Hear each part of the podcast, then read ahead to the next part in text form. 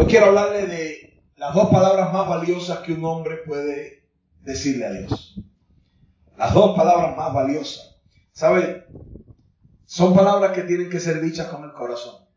¿Qué, sentido tiene que a una joven otro se le acerque y le haga una, una promesa, pero que el corazón no esté en la promesa? ¿Qué sentido tiene que alguien converse con nosotros sabiendo que, que, lo está haciendo de palabra, pero el corazón no está en el asunto? Esas palabras no valen nada. Si una palabra no tiene el corazón apoyándola, es basura lo que está hablando. Y uno de, los, de las causas de tristeza y de decepción más grande en la vida es personas que hablaron, nos contaron historias, nos hicieron sus promesas, pero el corazón no estaba en el asunto. Estas palabras tienen que ser dichas con el corazón. Cuando el corazón y las palabras están involucradas, entonces las cosas se cumplen. Cuando dicen, cuando dicen amén a eso, bendito sea el Señor. Pero cuando, cuando el corazón y la palabra no están, no están involucradas, nada va a funcionar para con Dios. ¿Por qué? Porque lo primero que Dios conoce es, qué cosa? El corazón del hombre. Entonces nosotros podemos decir palabras, pero Dios conoce el corazón. Y Dios siempre va a mirar el corazón y las palabras. Ahora, un corazón que está apoyando lo que decimos, enseguida la Biblia dice, tendrás las peticiones que me hayas hecho. ¿Cuántos dicen amén? Así que estas dos palabras son las más importantes que un hombre, que una mujer, que un joven, que un niño le puede decir a Dios. De hecho, estas palabras son dichas por siete personas en toda la Biblia en 66 libros que tiene la Biblia, solo siete personas dijeron esta misma frase. Y, lo que está haciendo Dios es recogiendo cómo Él responde a estas palabras. Cinco de ellos dijeron esta palabra solo de boca. No lo dijeron de corazón y tuvieron consecuencias terribles. Y yo quiero que usted pueda ver esta mañana los resultados, las consecuencias de decir esta palabra solo de boca. Dos de estas personas que aparecen en la Biblia dijeron la palabra también de corazón. Y también vamos a ver los resultados que produjo esta palabra. Y estas dos palabras son he pecado. Diga, he pecado. Siete personas, siete veces aparece estas dos palabras en la Biblia. He pecado. Dicha por siete personas diferentes. La primera persona que dijo he pecado fue Faraón. Muchos que están en la iglesia conocen la historia de Faraón. ¿Cuántos conocen la historia de Faraón? Sabemos que Faraón, rey de Egipto, había esclavizado a la nación de Israel por mucho tiempo y no los dejaba salir. Pero había llegado el tiempo. Había llegado la hora en que Dios iba a libertar a la nación y mandó un hombre, a Moisés de 80 años, ve allí donde está Faraón y dile que deje ir a mi pueblo para que me haga fiesta en el desierto. Porque nuestro Dios es un Dios de fiesta y de celebración, cuando dicen amén. Nuestro Dios no es un Dios de lamento, porque en Él está la sabiduría, en Él está el poder, en Él está el éxito, en Él está la victoria. Por eso, en cualquiera que sea mi circunstancia, mi situación, yo puedo hacer fiesta. Porque nunca los hijos de Dios estaremos derrotados, nunca los hijos de Dios estaremos fracasados. Siempre podremos contar con el Dios de toda excelencia, de todo poder. Alabado sea el Señor. Aleluya, alabado sea el Rey. Y dijo, ve a Faraón, deja salir a mi pueblo. Y Faraón dijo, ¿qué voy yo a dejar salir? Yo soy Dios, yo soy rey aquí.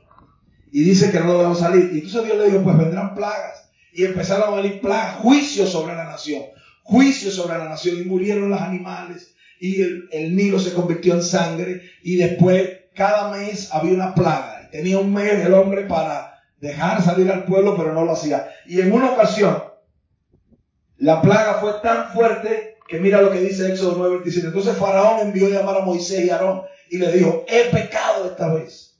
Jehová es justo, yo y mi pueblo somos impíos. Oren a Jehová para que cesen los truenos de Dios y el granizo, y yo os dejaré ir y no os detendré más. O sea, el hombre reconoció, el hombre dijo el pecado, pero eran palabras nada más. El corazón no estaba. Y este hombre representa al pecador que cuando está en una crisis se quiere poner en paz con Dios. Que cuando tiene el hijo grave le hace promesas a Dios y le dice, y le dice, Señor, si tú me sanas mi hijo, Si tú me sacas de esta crisis, Señor, yo voy a seguirte. Yo te voy a servir. Este, este faraón representa aquel que está en una deuda muy grande y le dice a Dios, Señor, yo voy a ir contigo. Yo te voy a seguir. Aquí estoy, cuenta conmigo, lo que me pida, lo que sea, pero tan pronto la situación cambia, tan pronto la tempestad cesa, tan pronto el hijo se levanta de la gravedad, tan pronto las deudas son pagadas de alguna manera, entonces se olvida de las palabras que le dijo a Dios. Personas pueden decir he pecado, yo he fallado, reconozco, aún el matrimonio se está rompiendo, se está desbaratando y el hombre está diciendo es verdad, Dios, yo he pecado. Si tú me devuelves mi pareja, si tú me devuelves a mis hijos, yo te voy a servir. Pero cuando todo se arregló, se olvidó de esa palabra, se olvidó de esa promesa. Ese es el pecador endurecido. ¿Cómo terminó Faraón? Todos sabemos la historia. La Biblia dice que Faraón perdió a su hijo primogénito. Faraón no solo perdió su hijo primogénito, Faraón perdió su reino, perdió su vida, perdió su ejército. ¿Por qué? Porque cuando la palabra no está apoyada, no está respaldada por el corazón, entonces Dios lo sabe y Dios no responde. Dios solo responde a aquel que habla lo que en el corazón hay. Era una alabanza al Dios de gloria. Aleluya. La segunda persona que te traigo esta mañana es Balán. Balán era un profeta de Dios. Balán era un profeta que eh, el hombre era infalible. Y Israel estaba acampado, había un temor tremendo porque la nación estaba enfrentando a los enemigos y los estaba venciendo. Y entonces los reyes de la región mandaron a buscar a Balán. Israel estaba en un valle y lo subieron a una montaña y dijeron, maldice a esa nación. Porque sabemos que tu palabra Dios la va a respaldar. Y si tú maldices al pueblo, el pueblo va a quedar maldito y vamos a ganarle. Y, el hombre dijo, ok, yo iré, pero solo diré lo que Jehová me diga. Y el hombre subió junto con ellos y llegó allí. Cuando fue a maldecir, dice que cuando abrió la boca lo que le salió fue bendición. Dios no permitió que maldijeran a su pueblo. Dios convirtió en ese momento el deseo de maldecir en una bendición. Y ahí se pusieron bravos con él. Y eso lo hicieron varias veces. Lo cambiaron de esta montaña para otra montaña. Y, ¿sabes? Balán, Balán, ¿qué quería Balán? Balán quería el dinero que ellos podían dar. Pero Balán a la misma vez quería quedar bien con Dios. Y, y Balán en el camino a, en estas funciones, en una, en una mano tenía la bandera de Dios, en la otra mano tenía la bandera del diablo. Balán representa aquel que con el escudo va a la pelea y delante tiene el nombre de Jehová, pero aquí detrás tiene el nombre de Satanás. Balán es el hombre que está en dos direcciones, tiene dos metas. Ese es Balán. Balán, aún sabiendo que era el pueblo de Dios, que él era un profeta de Dios, complacía a esa gente porque tenía, quería tener la ganancia, quería tener las dos cosas. Y cuando él va de camino, dice que había como Haga, idea un, trío donde había Matacayo a un lado y Matacayo al otro, y él iba en su burro montado, y al frente él no sabía, no, no había visto que el ángel de Jehová estaba con la espada para matarlo. Pero el animal lo vio y el animal se pegó al matacayo y él se sintió incómodo, bajó, le cayó a palo al animal hasta que él logra ver el ángel de Jehová. Dios estaba parado delante de él para hacer juicio, para matarlo. Porque Dios no levanta a un hombre para que honre al diablo. Dios levanta a un hombre para que lo honre a él. Alabado sea el Señor. Y Balán iba dividido, con un corazón dividido. Yo quiero quedar bien con Dios, pero yo quiero quedar bien con el diablo. Y cuando él, sus ojos son abiertos, y él puede ver que estaba el juicio de Dios, la muerte de Dios, él dijo, yo he pecado. Mira la palabra que dijo Balán. Dijo, entonces Balán dijo al ángel Jehová, he pecado porque no sabía que tú te ponías delante de mí en el camino. Mas ahora si te parece mal, yo me volveré. ¿Verdad? Es el hombre que, que no acaba de ser radical. Es el hombre que, que, que no acaba de decir, yo voy a servir a Dios. Yo voy a, hacer lo que Él diga. Yo me voy a dedicar a Él. Es el hombre que sirviendo a Dios está sirviendo al diablo. Que por dinero es capaz de dejar a Dios y es capaz de, de hacer lo que sea con tal de ganarse la plata y tener a Dios.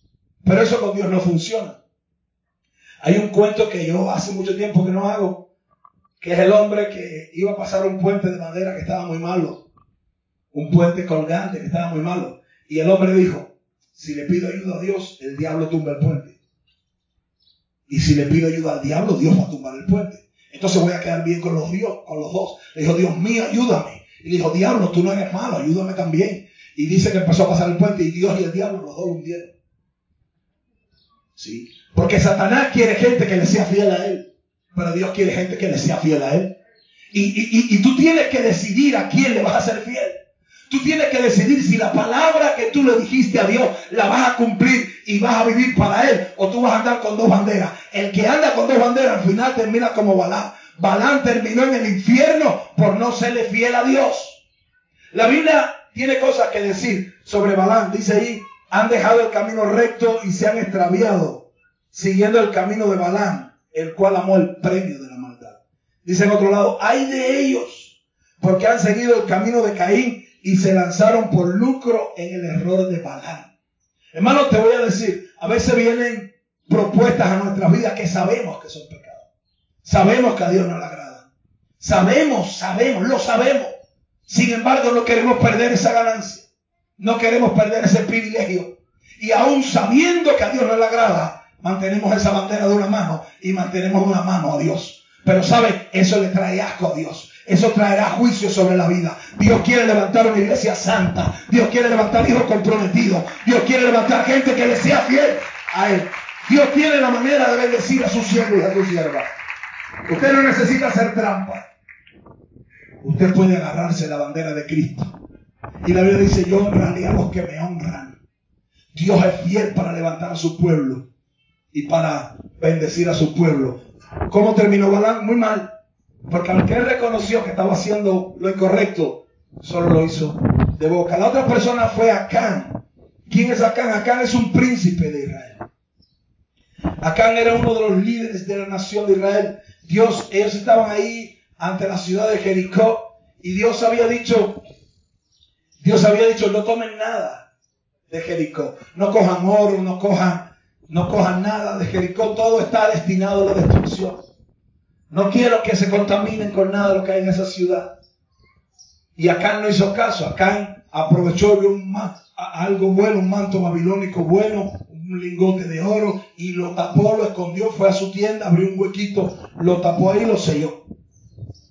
Pero lo que acá ignoraba es que Dios está en todo lugar y Dios lo está viendo todo. Cuando dicen amén.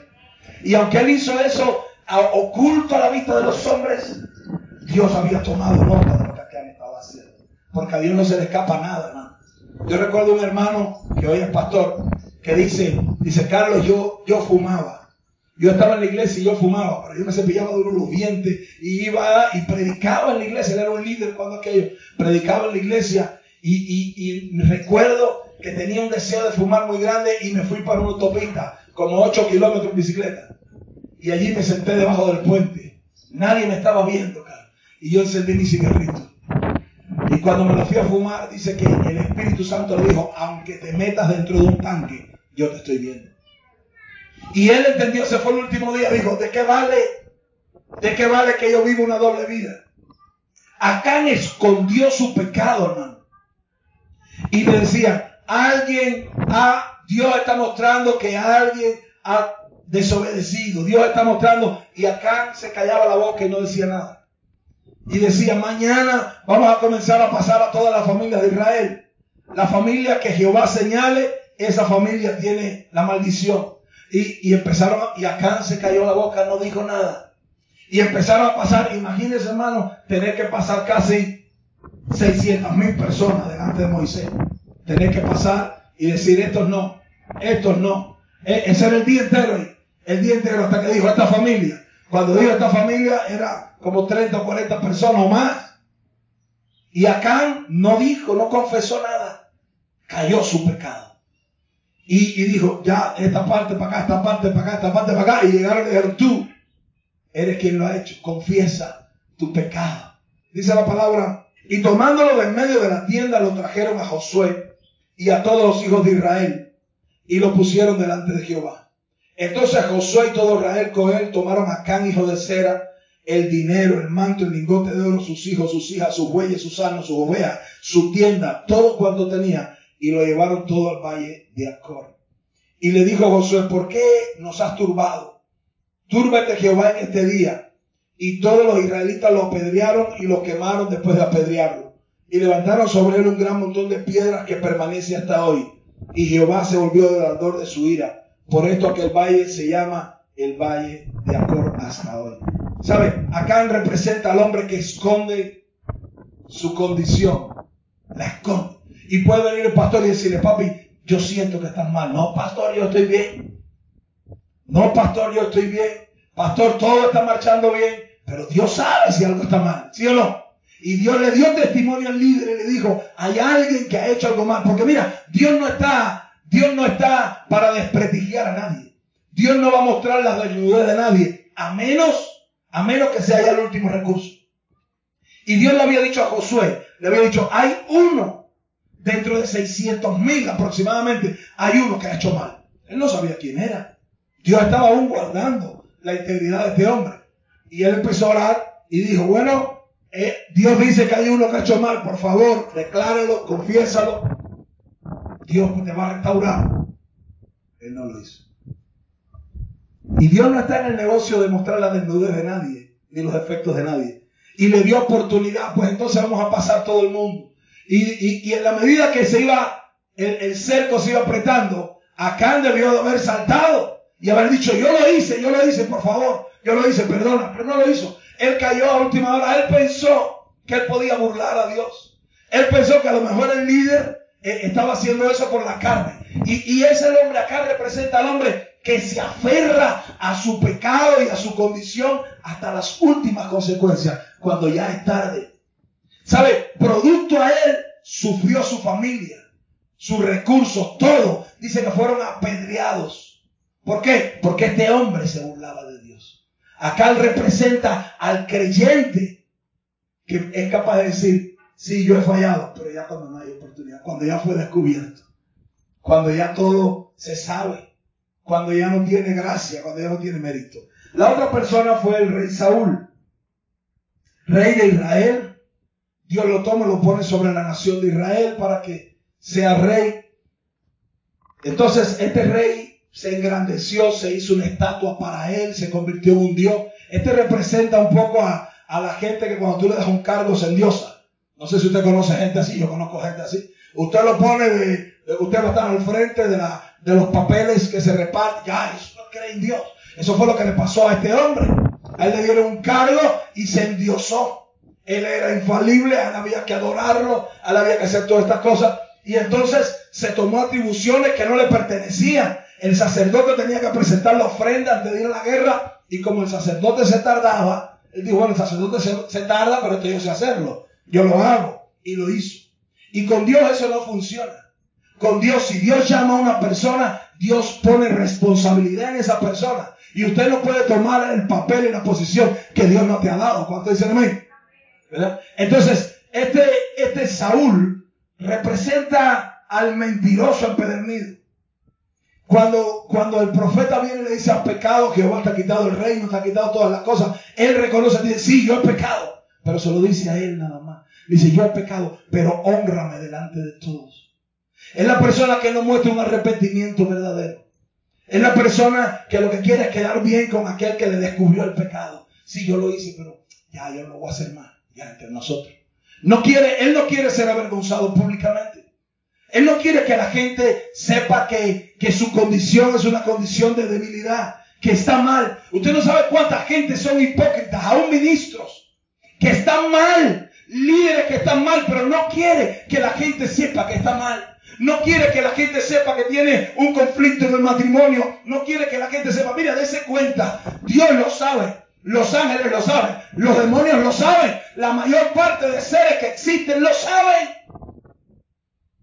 Lo único que te va a destruir es lo que tú escondas.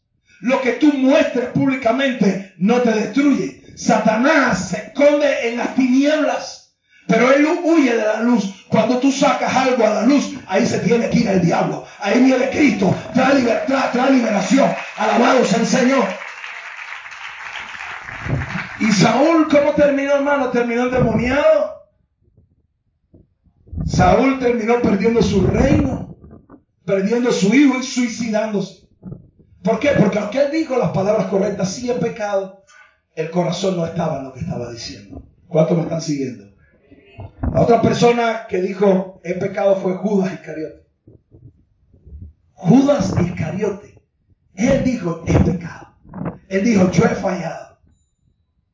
Él dijo yo sé que yo he hecho mal. Dice la Biblia entonces Judas, el que la había entregado, viendo que era condenado, devolvió arrepentido las tres piezas de plata a los principales sacerdotes y a los ancianos, diciendo yo he pecado entregando sangre inocente. Mas ellos dijeron, ¿qué nos importa a nosotros? Allá tú. Y arrojando las piezas de plata en el templo salió y fue y se ahorcó. Ahora, ¿por qué si la Biblia dice que Judas reconoció que había pecado, que Judas se arrepintió? La Biblia, la Biblia está diciendo que aunque, aunque Judas se arrepintió, le dolió lo que hizo, en realidad lo que tenía Judas fue un remordimiento. Judas representa a aquellos que se sienten mal por lo que han hecho, pero no van a Dios. Judas no fue, Judas fue a los hombres. Judas fue a los sacerdotes. Judas los buscó y dijo, yo he hecho mal. Yo, yo quiero devolver esto. Yo entregué sangre inocente. En vez de ir al Señor de rodillas, como hizo Pedro. Pedro lo negó tres veces, pero no fue a los hombres. Pedro vino corriendo a Jesús y se postró delante de Jesús y le dijo, perdóname Señor. Judas nunca hizo eso. Si a lo mejor tú sientes algo, hermano, que te está remordiendo el corazón por algo que hiciste, ve a Dios. No vayas a los hombres. A lo mejor alguien te descubrió infragante y eso quedó entre tú y él. Necesitas exponer eso para que sea, eso sea vencido en tu vida y eso no te venza a ti. Mira, lo que destruyó Israel no fueron los gigantes en el, lo que destruyó Israel no fueron las serpientes en el desierto. Lo que destruyó Israel no fueron los enemigos en el desierto. Lo que destruyó Israel era lo que ellos tenían aquí dentro. Lo único que tiene poder para destruirte es lo que tú guardas. Si tú te aferras a tu pecado, si te aferras a esconder las cosas, eso te va a destruir. Pero lo que tú seas capaz de sacar a la luz, eso se va a romper en tu vida. Bendito sea el Señor. ¿Cómo terminó Judas? Endemoniado, suicidándose en el infierno. Porque el remordimiento no produce nada bueno. El remordimiento es un peso con el que no se puede vivir. El remordimiento es un peso que continuamente te va a condenar. El remordimiento es darle, darle lugar al diablo en tu vida. Ahora, dos personas o dos personajes que aparecen en la Biblia dijeron lo mismo que ellos, pero recibieron una recompensa diferente, un final diferente. ¿Por qué? Porque lo hicieron de corazón. Diga, la boca y el corazón. Tienen que ir juntas. Uno fue el rey David. David, un hombre tomado de la pobreza, de las familias más pobres de Israel, un pastor de ovejas. Dios lo pone sobre la nación de Israel como el rey de Israel. Y David, en esa condición de rey, ya cuando estaba allá arriba, porque, porque el corazón de los hombres tiene ese sentido de, engrandecerse. Entonces dice que miró, estaba caminando allí por, por la azotea del castillo y miró en una casa, así en un patio, había una joven bella bañándose desnuda. Y era mujer de uno de sus más fieles soldados, de uno que daba la vida por él, de uno que era de sus escoltas de alguien que era capaz de dejarlo todo por servir a ese líder. Sin embargo, a él no le importó nada de eso, mandó a buscar a la mujer, se acostó con la mujer de este hombre y no solo eso, sino que como todo pecado tiene consecuencias, mira, usted da un paso al pecado y usted no sabe cómo va a terminar. Usted piensa que es algo pequeño, comerse una manzana no es una cosa grande, o el fruto prohibido no es una cosa grande, era algo sencillo. Pero el simple acto de desobediencia hace que vengan lazos del diablo que tú no sabes después cómo zafarte. Recuerda que Sansón tenía una confianza tremenda en su fuerza y él dijo, siempre que me aten yo voy a romper las ataduras. Hasta un día, cuando perdió su consagración a Dios, no tuvo fuerzas para salir. El pecado así, te invita a entrar y tú dices, de esto yo me salgo en cualquier momento. Y Puede ser, cada día das un pasito más hasta que llegue un momento en que ya no te puedes zafar. Ya has sido atado. ya has perdido tu consagración y entonces terminas esclavo trabajando para tu enemigo sin nada, sin unción y sin nada. Este David, hermano, mandó, no solo se acostó con la mujer de este hombre, sino que cuando descubre que está embarazada de él, quiso tapar el pecado. Y manda a buscar al marido de esta mujer que estaba en la guerra y le dice, tráiganlo acá. Lo sentó en un banquete, mira, te, quiero premiar, te voy a poner una medalla. Aquí hay un banquete para que tú comas. Tú eres de mis mejores soldados. Te quiero... Pero la maldad, hermano, es así. La maldad es así. David lo que estaba planificando era que este hombre estuviera ahí, se embriagara un poquito, lo mandara a su casa, se acostara con su mujer, para cuando se descubriera la barriga, el hombre diga, se dio aquel día. Mira la maldad de David. Y cuando el hombre era tan fiel, tan fiel, que el hombre dijo, no, mi rey, yo no voy a ir donde está mi esposa porque mis compañeros, mis amigos están allá luchando y yo me siento mal. Si yo me tomara este tiempo de vacaciones, cuando ellas están allá peleando, yo me quedo aquí, yo no voy a ir. Y David hizo de todo con tal de este hombre meterle en la trampa, pero el hombre no fue. Entonces, cuando David vio que no podía engañarle, le dijo, le escribió al general, y con él mismo le dijo, llévale esta carta al general, sabiendo que era un hombre fiel, que iba a ser incapaz de leer lo que había en aquella carta. Y se ve a la general. Y cuando llega al general, la carta decía, pon a Urias Eteo delante de todo el mundo. Y cuando lo acerquen a la muralla donde está el ataque, como que de allá arriba tiran piedra, retrocedan y déjenlo solo para que lo maten. Y lo mataron. O sea que David no solo que, que, miró a una mujer que era de él y se acostó con ella, que era la mujer de uno de sus amigos, de uno de sus hombres más fieles, que tendió una trampa, sino que mandó a matar a ese hombre. Porque el pecado es como una bola de nieve, que tú la tiras y va creciendo, va creciendo, va creciendo, va creciendo, hasta que te destruye a ti, destruye todo. O sea que David, si lo miramos, hermano, David hizo más mal que toda esta gente atrás. Porque qué cosa, es lo que quiso hacer Balán, de ganarse una plata con lo que hizo David. Es nada. Sin embargo, hermano, ¿qué cosa es tomar un manto babilónico y enterrarlo con lo que hizo David? Es nada. La diferencia está en que David le dijo a Dios, he pecado, y se lo dijo de corazón. Y como que se lo dijo de corazón, mira lo que dice la Biblia. Yo dije, Jehová, ten misericordia de mí, sana mi alma porque contra ti he pecado. Pero David no lo hizo en secreto, David hizo su pecado público. La humillación de David fue genuina. La humillación de David fue sincera y Dios miró el corazón. Y cuando Dios ve un corazón sincero y genuino, Dios lo perdona, Dios lo restaura. No importa que haya hecho, una alabanza Dios gloria. Aleluya. Sea el Señor. ¿Cómo terminó David, hermano? Dios le dijo, que sería perdonado y restaurado. Dios le dijo que no perdería su reino. Dios le dijo que siempre de su descendencia iba a haber uno sentado en el trono. Pero no solo eso, sino que Jesús iba a ser descendiente de David. Cuando Jesús estaba entrando a Jerusalén, decía Jesús, hijo de David. O sea, de él, de David, se enorgulleció toda la nación. Dios engrandeció el nombre de David. ¿Por qué? Porque su palabra y lo que había en su corazón era sincero y Dios le restauró. Y la última persona que dijo esta palabra fue el hijo pródigo.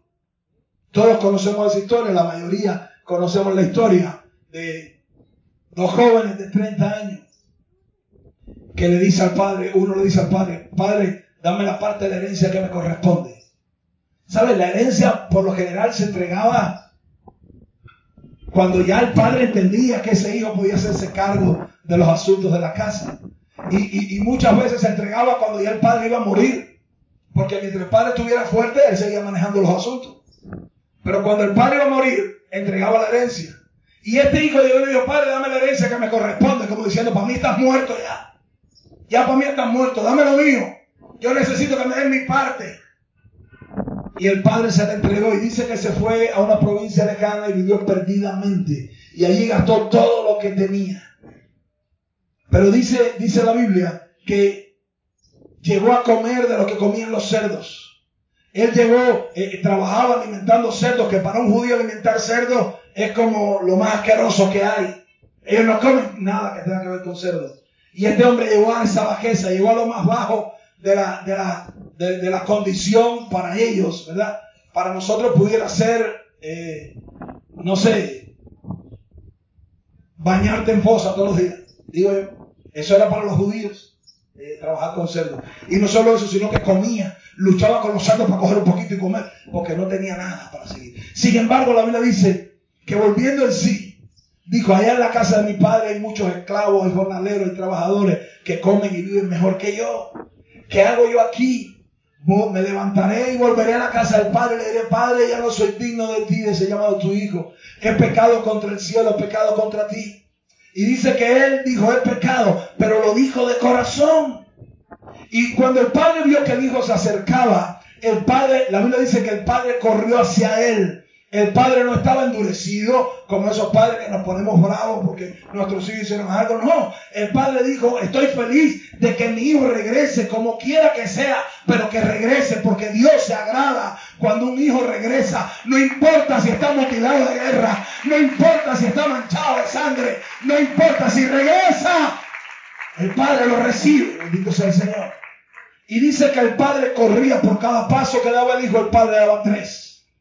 Y por cada paso que daba el hijo acercándose al padre daba tres. Dice la Biblia, el padre lo vio aún de lejos. Y corrió a él y se le echó y lo abrazó con brazos de misericordia. Con brazos de amor. Y le dice a los, criados que tenía, traigan el mejor vestido y vístanlo. Y pónganle un anillo de oro. Porque este mi hijo estaba muerto y ahora está vivo. Maten el mejor becerro y hagamos la mejor fiesta que, hemos hecho acá en la historia, bendito sea el Señor. Hermanos, qué gran diferencia. Las mismas palabras dichas por personas diferentes. ¿Cuánta gente le dice a Dios, yo creo en ti? Eso no vale nada sin decirle, yo he pecado. Porque la gente dice, yo creo en Dios, pero no reconoce que le ha fallado el Dios en el que cree. La gente dice, yo soy cristiano, pero no reconoce que llevan una vida que a Dios no le agrada. La gente dice, Señor, yo te quiero con una mano y con otra mano, yo quiero lo que sea y soy capaz de hacer cualquier cosa con tal de obtener esto. Jesús no vive, grábate eso, Jesús no vive en corazones sucios. Jesús tiene que limpiar el corazón primero. Por eso cuando alguien dice sinceramente yo he pecado, Dios limpia el corazón. Por eso es que no puede haber salvación sin arrepentimiento. Por eso cuando Jesús vino, dijo arrepentidos y convertidos y creer al Evangelio. No se puede salvar un hombre que cree y que no se ha arrepentido. No es salva. Una persona que dice yo creo en ti, pero aún no, se ha, no ha visto la suciedad de su pecado, no es salva. Cientos de gente dice yo creo en Dios, pero poca gente dice yo he pecado. Y esta mañana, esta mañana yo quiero hacer una invitación y yo estoy seguro, porque he estado orando por esto, cierra tus ojos ahí, quédate ahí sentado. Cierra tus ojos. Yo estoy seguro que si tú esta mañana levantaras tu mano con sinceridad y tú reconoces que has pecado, tú reconoces que has fallado, si esta mañana tú eres sincero, si eres sincera, y esta mañana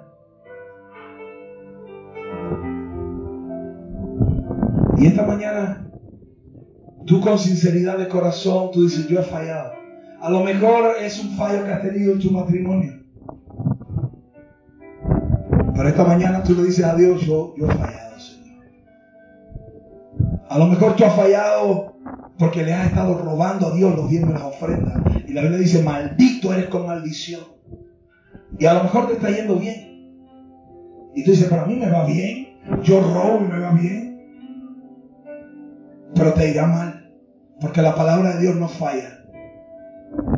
Pero a lo mejor tú has fallado y tú dices, Señor, yo reconozco que he fallado. A lo mejor tú has fallado en tu ministerio, no has sido fiel a Dios. Pero esta mañana tú dices, Señor, yo reconozco que he fallado. A lo mejor tú has fallado en, en asuntos secretos. A lo mejor he mirado pornografía en lo secreto, cuando nadie te ve. Pero aún así, aún así pienso en David, en lo que hizo y él dijo, he pecado, he fallado, lo reconozco. ¿Sabes? Si tú levantas tu mano, Dios lo va a tomar como una declaración sincera. Dios lo va a tomar como una declaración sincera. Dios lo va a tomar, hermano. Yo, yo, pastor, yo reconozco que he fallado. Yo reconozco que he pecado. La Biblia dice, el que dice que no tiene pecado es mentiroso. Dice la palabra de Dios. Y estas son las palabras más importantes que un hombre le puede decir a Dios. Valen tanto para Dios que Dios es capaz de detener los terribles juicios, los más graves, las más graves consecuencias por tu pecado. Dios es capaz de detenerlas porque tú le dices, yo he fallado. Yo he fallado. Ponte de pie. Los que levantaron su mano, ponte de pie esta hora.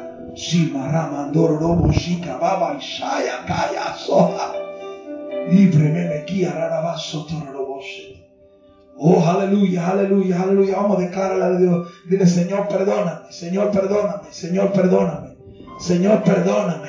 No importa qué hayas hecho, puede ser el asesino más grande, puede ser el ladrón más grande, puede ser el más grande de los desobedientes. Oh, Rabadabramasoto. Dios está dispuesto a perdonar. Dios está dispuesto a perdonarte, Dios está dispuesto a restaurarte, Dios está dispuesto a abrazarte con esos brazos de amor y de misericordia. Pero si tú te endureces, Dios no te va a levantar, Dios no te va a restaurar, Dios no te va a premiar. Pero qué bueno que esta mañana tú estás dando testimonio público de que tú has fallado. Y tú quieres restaurar esa amistad con Dios. Tú quieres restaurar ese caminar con Dios. Ay, cama, saya. Aleluya. Aleluya. Aleluya. Si esta mañana tú le dices a Dios de corazón, yo he fallado. Dios restaura tu vida. Dios rompe tus cadenas. Y camarra, mando, Uno de los dones más grandes que Dios le ha dado a los hombres es su perdón es su perdón. Ah,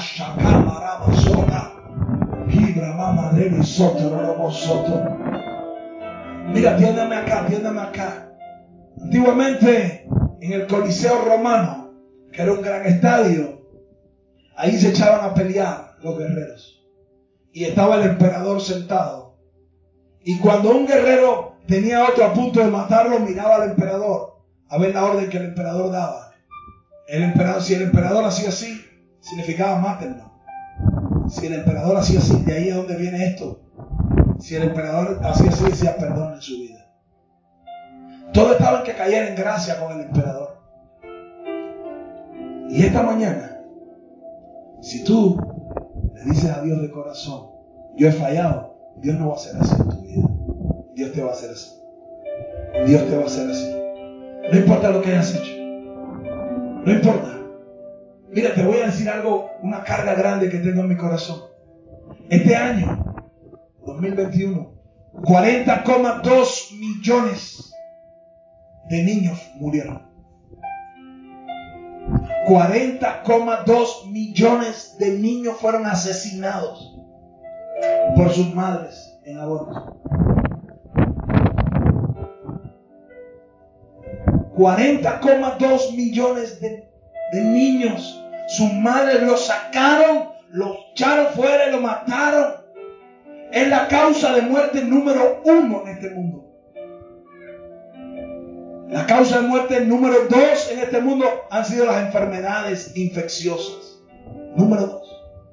Y le lleva, los abortos le llevan 20 millones en diferencia. Y sabes, Dios está, Dios está asqueado de tanto infanticidio. Dios está asqueado de tanto pecado. Y sabe, aún así, Dios tiene el dedo levantado para el que se arrepienta. Aún así, hay asesinatos, robos, hay cosas. Y ahí está la espada del juicio de Dios. ¿Qué hago? Ya hago juicio sobre él. Y Dios todavía siendo así. El brazo de Jehová todavía extendiéndose en misericordia. La oportunidad de Dios todavía extendiéndose en misericordia. Dios está así contigo. Pero no te hagas aliado del pecado, hazte aliado de Dios en la alabanza, hazte aliado del Dios del cielo. Vuélvete a Dios. Mira, se está acabando el tiempo, estamos viviendo los últimos días. ¿Y qué necesario es que te pongas a cuenta? ¿Qué necesario es que tú le digas, yo pecado? Sí, ten misericordia de mí, Señor. Aleluya. Aleluya, alabado sea Dios. Alabado sea Dios. Alabado sea Dios. Dice la Biblia, ciertamente no hay hombre que haga el bien siempre y nunca peque. Pero qué bueno ser sincero.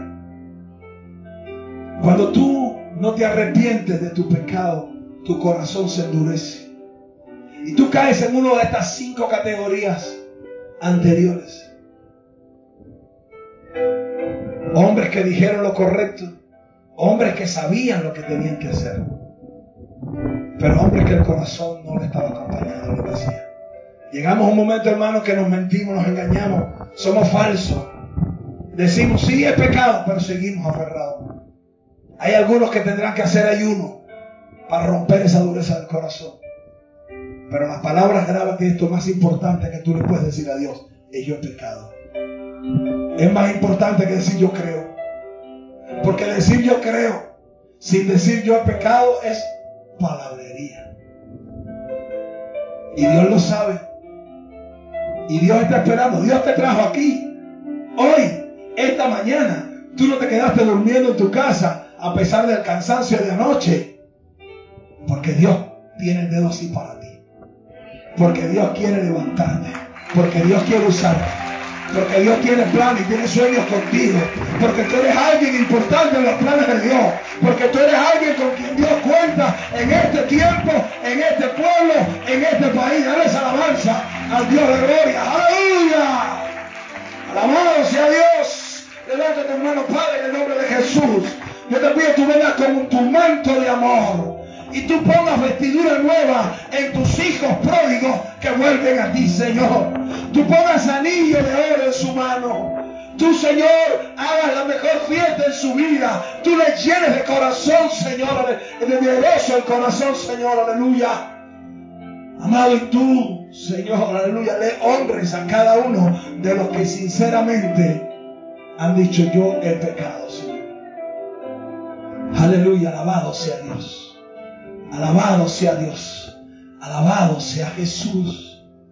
Alabado sea Jesús. Yo he pecado, Señor. ¿Sabe? A veces hay una carga tan grande. Y no sabemos por qué es. Cuando tú vas a la rodilla y tú le dices en el corazón, yo, yo, yo he pecado, yo te he fallado. Esa carga se va. Dios quita esa carga. Jesús dijo, vengan a mí los, los cargados y trabajados, yo los haré descansar. Cuando, cuando alguien está con una carga, un peso, que no sabe qué es, y va a la rodilla y abre el corazón y se da cuenta que ha estado caminando contra Dios por tiempo, viene alivio, viene paz, viene paz, porque Dios es el Dios de la paz. Dios no quiere que tú camines condenado. El único que saca ventaja de lo que tú escondes es el diablo. Porque Él utiliza eso mismo contra ti. Él utiliza eso mismo para frenarte, para enfriarte, para atarte, para apartarte. Pero cuando tú le quitas el lugar al diablo, cuando tú sacas eso y tú le dices a Dios, yo he fallado en esto y yo quiero cambiar y yo quiero ser diferente y yo quiero caminar, quiero comenzar de nuevo. ¿Sabe? A mí me ha ayudado mucho empezar de nuevo. Yo soy un hombre que he empezado de nuevo muchas veces en mi vida. Muchas veces he empezado de nuevo. Yo he entendido que cuando yo le pido perdón a Dios, Él borra todo eso. Nunca más se acuerda. Y cada vez que yo le he dicho a Dios, perdóname esto, yo sé que tengo un nuevo comienzo. Y yo te estoy diciendo, estamos comenzando el año, pero qué bueno que en tu corazón haya un nuevo comienzo. Qué bueno que en tu corazón tú digas, yo quito lo que queda atrás, yo me entiendo lo que está delante, yo quiero un nuevo comienzo. ¿Cuántos quieren un nuevo comienzo en su vida? Vamos a orar porque este año va a ser un año muy, muy, muy, muy bueno espiritualmente. Pero yo quiero orar por aquellos que quieren un nuevo comienzo. Levanta tus manos. Esta mañana no te voy a pasar aquí al frente. Padre, en el nombre de Jesús. Mira los que quieren un nuevo comienzo este año. Aleluya. Quieren un nuevo caminar. Dale la fuerza, Señor, en el nombre de Jesús. Yo los bendigo en esta hora. Señor, mira, yo declaro, Señor, que tú le vas a dar la unción que pusiste en José. José fue un hombre de nuevos comienzos. Lo echaron a un pozo, pero no fue el final de su vida. Tuvo un nuevo comienzo. Lo vendieron como esclavo de Egipto, pero no fue el final de sus días. Tuvo un nuevo comienzo. Le engañó allí la mujer de Potifar. Lo metieron en una cárcel, pero no fue el final de su historia. Él tuvo un nuevo comienzo. ¿Sabes? Esa es la unción que tú necesitas este año. La unción de José. Tú necesitas este año que ese manto de José venga y te abrace. Hay un nuevo comienzo para ti. Es un nuevo comienzo. Se acabó el tiempo de la cárcel. Se acabó el tiempo del engaño. Se acabó el tiempo de la